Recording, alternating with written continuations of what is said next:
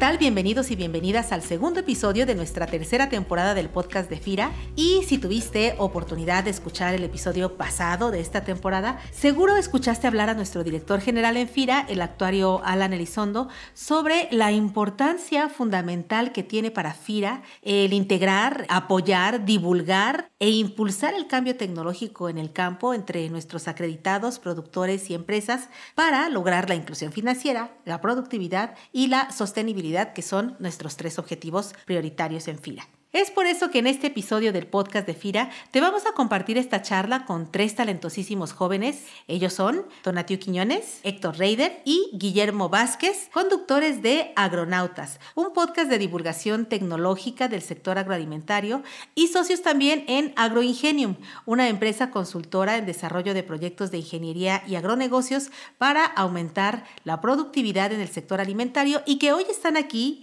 con nosotros para platicar por qué y para qué aplicar tecnologías en el campo. Chicos, muy bienvenidos a este espacio de comunicación de FIRA. Esto es Agronauta. Ah, gracias, gracias Cecilia por la oportunidad de platicarnos qué somos y qué es lo que hacemos. ¿Qué tal? Muchísimas gracias por la oportunidad. Hola Cecilia, mucho gusto, muchas gracias.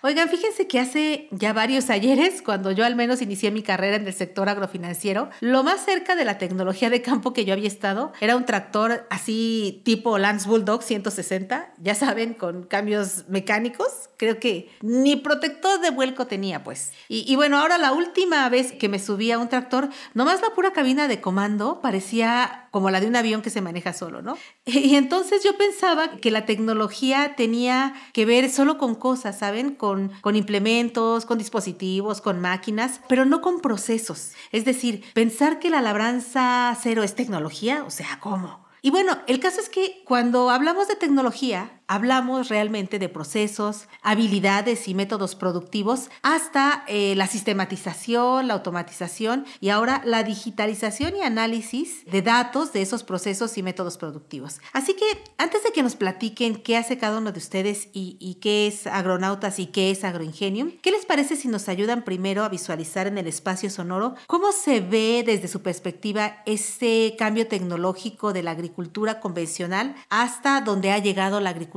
El día de hoy? Yo creo que empiezo yo. Este, creo que hay un término muy importante que nos gusta mucho pensar. Es más, cuando empezamos a platicar ya de una idea de crear algo, algo en conjunto, nos viene mucho la idea de la agricultura 4.0. Y creo que este es un tema que debemos tener mucho en mente, porque cuando la agricultura empezó a ser modificada por la tecnología, hablamos este, del boom que está viendo. Hablamos que tiene menos de cinco años que fue una revolución muy fuerte de la cuarta era tecnológica. Hablamos de la automatización, de Big Data, de Internet de las cosas. Toda esta información está empezando a cambiar toda la, tecnología del agro. Y ha habido, por ejemplo, un, documento muy interesante en, 2018 del World Forum, en el cual no solamente habla de lo que es la, tecnología de los microchips, sino habla de otras tecnologías que están irrumpiendo muy fuerte en la agricultura. Hablamos de lo que son sustratos, la biotecnología, el mejoramiento de especies, los nuevos métodos de cultivo, y esto empieza a crear un ecosistema muy grande tanto así que creemos que técnicamente la agricultura que ahora estamos viendo, que ya es una realidad en este universo eh, agrícola, es muchísimo más productiva y empieza a cambiar todo lo que es la visión del agricultor. Cuando nosotros empezamos con este tema pensábamos hablar de tecnología y agricultura, cuando empezamos con nuestro podcast de Agronauta. Y por resultado final, y ahorita en la etapa que estamos, nos dimos cuenta que empieza a haber un tercer punto, una tercera pata de la mesa, que es la pata de la sustentabilidad. Esto quiere decir que ser tecnológico es ser eficiente y es cuidar el planeta. Creo que esa es la, bandera con la que estamos trabajando. Con todo este recorrido tecnológico eh, en la agricultura que nos describe Estona, estamos empezando a responder de alguna manera la pregunta de por qué y para qué aplicar la tecnología. Sin embargo, creo que la ruta tradicional para querer usar tecnología ha sido siempre ganar productividad, eh, reducir costos, ¿no? Y ahora, pues sí, efectivamente estamos poniendo más atención en la sostenibilidad. ¿Qué papel piensan que juega la sostenibilidad en la nueva agricultura? Pues yo creo que la sustentabilidad toma un papel central, porque mucha gente tiende a tomarlo con la idea de ser verde, con la idea de únicamente ser ecológico, pero la sustentabilidad se basa en tres patas. Una, el cuidar la cartera, el cuidar cómo afecta a la sociedad y también cuidar el ambiente. Entonces, si nosotros estamos utilizando nuestra tecnología, que pueden ser desde métodos que tienen más de miles de años de edad a métodos muy nuevos como el Internet de las Cosas, los podemos combinar para que tenga eh, la mejor productividad y el menor impacto. Entonces, si nos ponemos a pensar en cómo lograr eso, pues si yo hago mis sistemas más eficientes, uso menos recursos, mi impacto al ambiente va a ser menor. Si yo utilizo métodos más efectivos, es decir, que toda mi metodología me ayuda a tener el mejor resultado posible, automáticamente también va a ser mejor, entre comillas, al ambiente porque esos métodos tienen menos externalidades, ¿no? A final de cuentas hay una diferencia entre ser efectivo y ser eficiente, ¿no? Hay que ser efectivo con las cosas que hacemos. Y además la sustentabilidad está haciendo que se cambie el papel que la agricultura ha tenido en estos últimos años en la sociedad. La mayoría de la historia de la humanidad ha sido ha tenido un papel central. Actualmente todavía lo tiene, ¿no? Todo el mundo se colapsa si no tenemos agricultura, pero empezó a volverse cada vez un nicho más aislado, más aislado. La gente que trabajaba en el campo se iba a las ciudades, era un grupo muy especializado de tipo de personas que a lo mejor se querían dedicar a eso. Muchos temas familiares de si te dedicas a la agricultura, tu familia se va a dedicar a la agricultura, y no era un tema donde la gente de la ciudad se quería ir a dedicar a la agricultura. Con este cambio hacia la sustentabilidad y hasta en mucho también la pandemia, se empieza a cambiar esa idea. ¿Cómo podemos implementar o integrar la agricultura en nuestras ciudades. Y eso nos ayuda a combatir la cantidad de, contaminantes que sacan nuestras ciudades. Utilizamos sistemas de tratamiento de agua y le sacamos todos los recursos que tienen los desechos y esos recursos los podemos convertir en fertilizantes. Y así a lo mejor necesitamos sacar menos fertilizantes minerales. O a lo mejor mi parque es mucho más bonito si lo lleno de árboles frutales. O disminuyo el crimen de una ciudad si hago muchos huertos urbanos. Entonces, toma este papel central otra vez. Tanto así que hay gente de la ciudad que se está saliendo a trabajar en la agricultura. Y eso es bien padre porque además también la sostenibilidad y la agricultura juegan un papel estético. También es una cuestión que nos impulsa a ser mejores personas, no solamente desde la parte del ahorro de los recursos, sino desde el cuidado del mismo ambiente. Y ahí tú eres especialista, ¿no, Héctor? Cada ambiente natural va a tener algo que se conoce como servicios ecosistémicos, es decir, ¿qué, qué servicios me va a dar este ambiente si yo lo mantengo o lo cuido. Entonces, uno de ellos que nosotros entendemos de una manera muy visceral, muy natural, es el estético. Es bonito caminar por un bosque, es bonito ver un cañón, es bonito ver una cascada, es bonito ver una ciudad limpia y tiene beneficios psicológicos muy buenos, aumenta la productividad, disminuye el ocio, disminuye la obesidad, disminuye la depresión. Entonces hay muchísimas cosas que el simplemente estar rodeado de lo verde, incluyendo la agricultura, nos ayuda desde un punto muy fundamental de lo que nosotros somos como seres humanos. Somos seres que están hechos para estar rodeados de naturaleza y la agricultura es una forma de presentar esta naturaleza. Y fíjense que esta parte que comentan es bien importante porque la conciencia, la actitud al cambio, pues eh, empieza realmente pues desde quien produce. Y en ese sentido va, va una pregunta eh, que viene de la mano de, de otras dos, ¿no?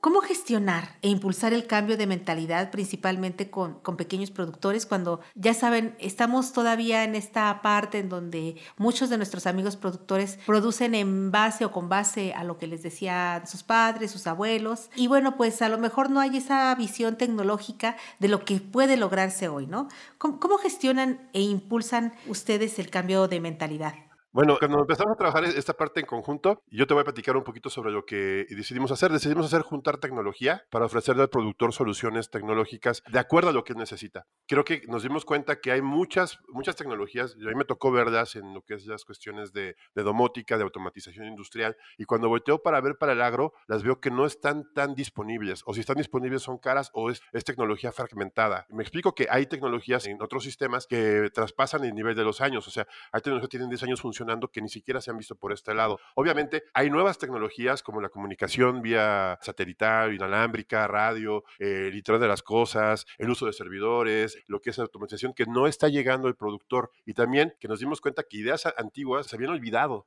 Entonces empezamos a hacer algo bien interesante que es una mezcla entre todo el conocimiento anterior y llevar sobre el productor, ¿no? ¿No, Memo? Es correcto, y bueno, pues como lo comenta Cecilia, ¿no? ¿Cómo han cambiado los agricultores de ahora? Siguen haciendo a veces las mismas actividades de hace 20, 30, 50 años. Nosotros notamos también un, un cambio de generacional, Cecilia, donde también hay muchos millennials, como dice Héctor, a lo mejor que van de la ciudad al campo, o gente que simplemente pues, son los sobrinos o los hijos de los productores, pero que ya traen otro chip, mentalidad de incorporar la tecnología. ¿Por qué? Porque tenemos el celular todo el tiempo, ¿no? Entonces, ¿de qué manera vamos incorporando esto a la producción de alimentos? Eso nos lo notamos y decidimos actuar ahí mismo, desarrollarnos vía Agronauta, que es nuestro método de divulgación, marketing digital, a través del podcast y con AgroIngenium, que es esta plataforma de capacitación y de consultoría agrícola donde se forma una comunidad de growers, de productores que tenemos el mismo objetivo, ¿no? Producir los alimentos de manera más eficiente, eficaz posible, usando la menor cantidad de recursos naturales, siendo más eficiente con ellos, por ende más sustentables.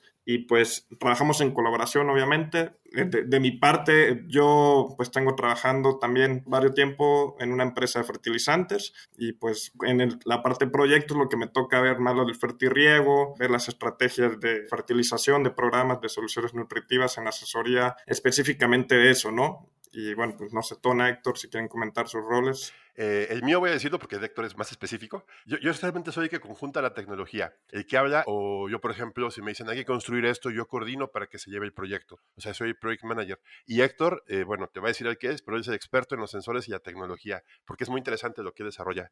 Eh, bueno, rápidamente, yo soy la rama de agricultura de precisión, utilizar sensores, eh, el Internet de las Cosas y, ese tipo de tecnología de monitoreo para conseguir datos y utilizarlos en la agricultura, así como el desarrollo de las partes de sustentabilidad. Un nicho ahí bastante especializado. Y, y fíjense que nosotros coincidimos también en FIRA con esta cuestión de que la divulgación es parte fundamental y bueno, para ello trabajamos cada semana en este podcast. Una cuestión bien importante, bien interesante para nosotros es esta cuestión de cómo cómo se interrelacionan la mercadotecnia y, el agro, ¿no? Yo suelo decir ahora que el nuevo extensionismo es el extensionismo digital, es el que, el que ponemos a través de las herramientas tecnológicas, de un YouTube, de un podcast, de un clubhouse, de las mismas redes sociales. ¿Cómo han hecho ustedes para poder vincular eh, agronautas como una herramienta eh, de extensionismo digital? Bueno, se nos ocurrió a los tres, cuando empezamos a trabajar y platicar en conjunto, dijimos, ¿por qué no hacemos algo para validarnos? Intentamos hacer algo en YouTube, pero la verdad fue, no fue tan bueno. Pero cuando hicimos el podcast, digo, pues es que un podcast casi no hay podcast. Y, este, y empezamos a ver que eh, los que había eran podcasts muy sencillos o un poco como que lo mismo, ¿no? De que te presentan, etcétera. Y nosotros queremos hacer algo disruptivo, algo diferente. Se nos ocurrió, sobre todo que así como platicamos, como somos así de, de relajados, platicar nuestras experiencias. Y a la mera hora empezamos con 20 minutos y acabamos casi con una hora.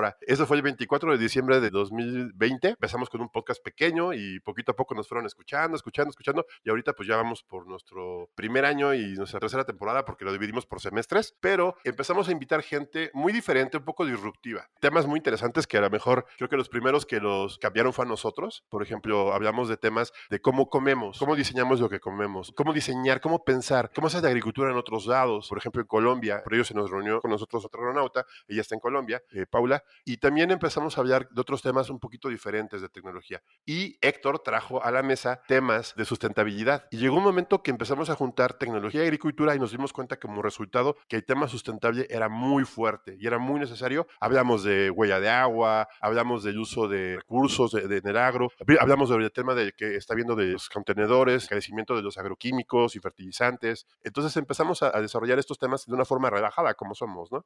¿Qué pueden hacer en Agroingenium? ¿Qué opinan de la tecnología que ustedes están eh, manejando ahorita y que puede ayudar a productores y a empresas pues a llegar a esa meta de eh, las dos cosas? Uno quiere bueno, bonito y barato y el bueno es este producir más y barato es a, que me cueste menos, ¿no? ¿Cómo llegar a esa parte? Primero, primero Cecilia, lo que tenemos que hacer es perderle el miedo y pensar que la tecnología muy sencilla nos dará un retorno de inversión bien, bien hecho. Podemos hablar uh, de productores que hemos visto que hasta el 40% han aumentado su productividad y esto es simplemente compensar diferente. Ese es el primer problema que se va a encontrar el productor, que tiene que pensar diferente. Que la tecnología, por ejemplo, el comprar un sensor no es nada más ponerlo y me resuelve un problema, es cambiar completamente la estructura de trabajo, porque ahora vas a empezar a ver sensores. Es muy sencillo, lo que no se mide no se puede mejorar. Y si lo mides, lo vas a mejorar. Si pones un sensor, vas a mejorar. ¿Y qué vas a mejorar? Pues tu productividad. Lo interesante en el agro es que el que tú apliques tecnología te va a traer ahorro y, tiene que ser directamente sobre la productividad del sistema, por muy sencillo que sea. Si tú cambias de fertilizante por un fertilizante de una nueva generación, te va a traer un ahorro. Si tú cambias tus métodos de producción de suelo a métodos protegidos, vas a tener un, aumento de productividad, vas a mejorar tus prácticas agrícolas, vas a mejorar tu inocuidad, vas a ofrecer al productor un mejor producto a un precio menor, un precio que pues, sea razonablemente utilizable, por lo cual va a ser mucho más rentable para ti. Eh, hablamos del uso de cualquier tecnología a diferentes métodos, por lo mismo que la inversión en cosas tecnológicas, que si pones un sistema de fertirriego, que si vas a meter otro tipo de fertilizantes, va a generar un cambio en tu producción. Y ahora viene la siguiente parte, la sustentabilidad. Y eso a lo mejor lo vamos a ver un poquito más adelante. Nos hemos dado cuenta que ahora vienen tecnologías muy fuertes, por ejemplo, el uso de microorganismos en la agricultura va a generar un cambio fuerte. El cambio de la labranza, el método, los métodos de labranza, la producción de, de dejar de monocultivo a que sean varios cultivos va a tener cambios diferentes. El uso de técnicas como hidroponía, acuaponía, etcétera, ahora ya son una realidad y a veces las oíamos como algo anecdótico, ¿no? Eh, en, su carrera por tratar tanto de divulgar como de implementar nueva tecnología en el agro, ¿cómo le han hecho para hacer lo que decíamos hace rato, ese cambio de mentalidad este? ¿Y qué, qué resultados o qué ejemplos así pudieran compartir? Decir, ah, nosotros tuvimos o tenemos clientes que empezaron así y decían, no, este, no, la tecnología no, no, esto es muy caro, no, no se va a poder. Y, y que tienen, ahora sí tienen un cambio.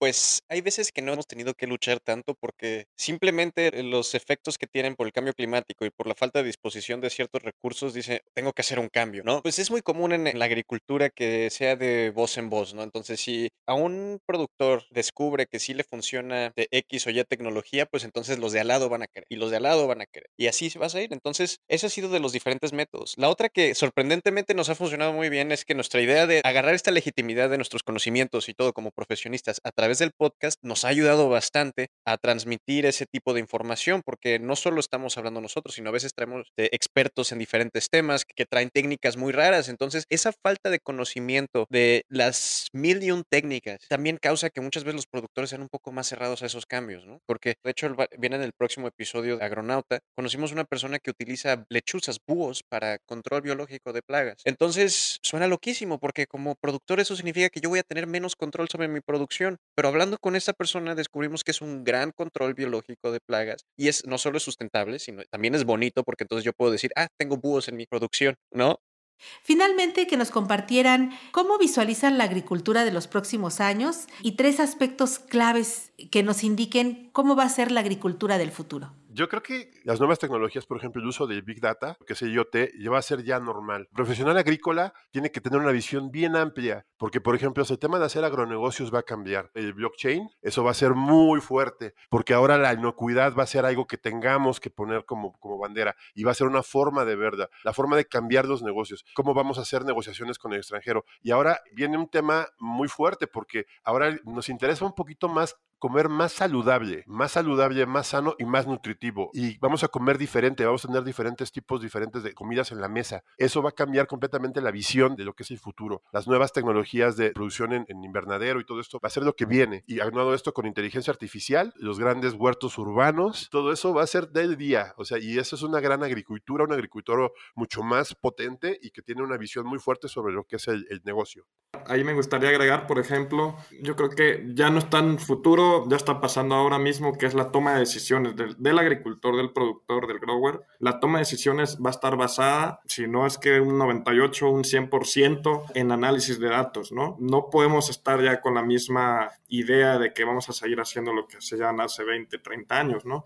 Reiteramos esa, ese compromiso de la tecnología en la toma de decisiones. La otra, un ejemplo más pragmático, por ejemplo, en las grandes ciudades como Nueva York, como Londres, va a haber invernaderos verticales, ya se están construyendo, son inversiones muy grandes, pero son laboratorios pues de comida que buscan mayor valor nutricional y muy cercano a la ciudad, a tal momento de que tú controlas todas las variables de la producción y estás ya en la ciudad, entonces ahorras todo el tema de logística que vivimos el año pasado con el tema de los fletes, ¿no? Marítimos, que había también una crisis alrededor del mundo y pues eso es lo que yo he visto y mi punto de vista. Sí, no, totalmente de acuerdo con, con todo eso. Este, básicamente es un acercamiento de la agricultura otra vez a la, a la vida diaria y todos sus aspectos. Básicamente yo veo que las cadenas productivas se van a reducir, básicamente las cadenas de logística se van a reducir en general.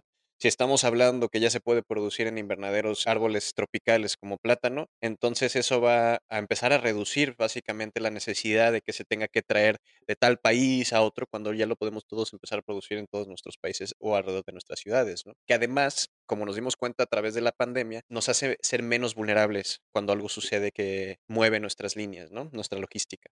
¿Qué, qué pudieran ofrecer en conjunto tres mentes tan brillantes como ustedes para nuestros productores acreditados en el campo? Lo que le podemos ofrecer es una visión. Tecnología en el agro es como un traje a la medida. Y desde el concepto, porque, por ejemplo, dice, ¿sabes qué? Yo quiero producir plátanos. Oye, pero los plátanos donde están no se producen bien. O la gente quiere hacer otro tipo de cosas. O vamos a comer otras cosas. ¿Por qué no vas pensando en hacer algo diferente? Desde una concepción del agronegocio hasta agronegocios que ya están puestos y que quieren aumentar su productividad. Encontrar ese punto clave, esa cereza, ese catalizador que le dé al productor ese extra. Uno que pone a pensar, por ejemplo, que el uso de drones, el uso de tractores y todo esto, bien empleado puede aumentar de 10 al 20% su productividad. Imagínense los temas que vienen de que una tecnología bien utilizada se le va a regresar inclusive desde la primera cosecha. Por eso queremos darle al productor esta visión de a ver qué es lo que necesitas, cuál es lo que te conviene a ti, porque la tecnología no es voy como el súper y voy compro los sensores, pero ¿y ahora qué hago con ellos? Aquí lo que podemos ofrecer nosotros como Agroingenium es compra los sensores, FIRA puede dar el préstamo para aplicar esta tecnología. Nosotros podemos dar la promesa al agricultor que si aplica tecnología en su proceso a la medida, esto se le va a regresar a la brevedad y puede aumentar desde un 10% mínimo su productividad.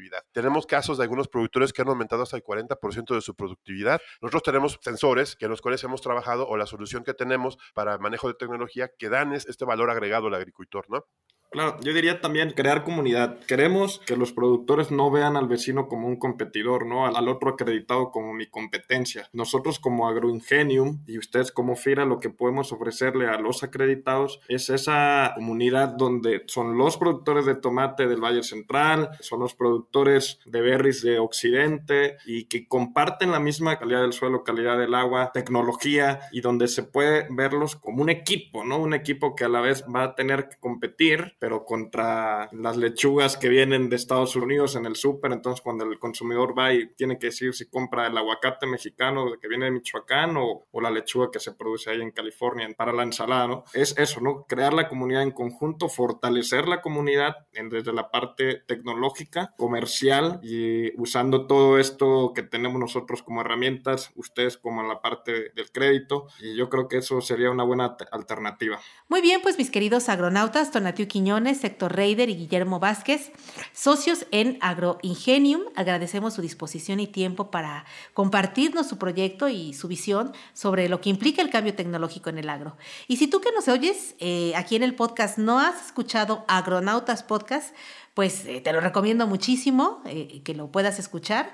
Están empezando la tercera temporada, ¿no, Héctor? Sí, efectivamente, estamos en la tercera temporada de Agronauta. Bueno, pues ya, ya los escucharon, eh, aquí están sus datos y no nos resta más que agradecer a estos talentosos jóvenes la charla que nos han ofrecido aquí en el podcast de FIRA. Gracias, Cecilia. Gracias a ti. Muchísimas gracias. Recuerden como siempre que pueden hacernos llegar sus comentarios y sugerencias a la cuenta de correo enlace y carista, c arista, junto así suena, carista